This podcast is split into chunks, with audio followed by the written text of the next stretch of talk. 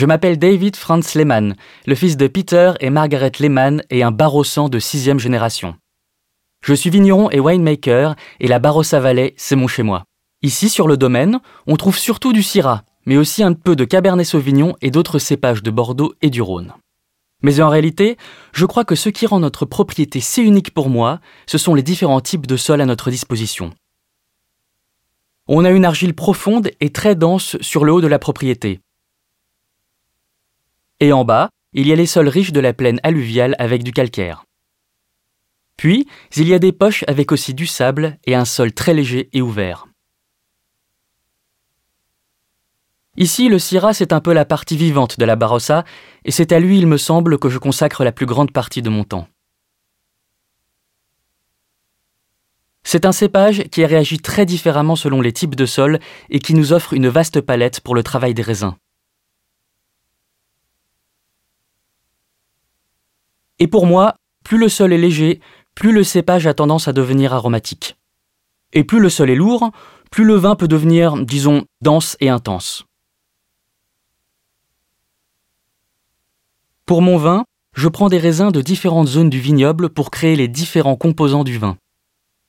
C'est un peu comme une symphonie composée de notes aiguës et de notes plus graves, avec des cordes, des percussions et la basse.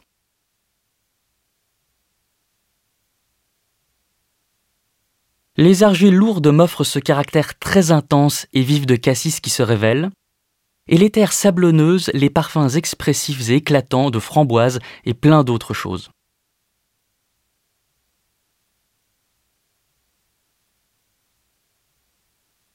Comme le terroir s'exprime si fortement à travers les baies, il est très important pour moi, quand je fais mon vin, de prendre ces raisins et de les mettre en bouteille en les bricolant le moins possible pour les garder intacts.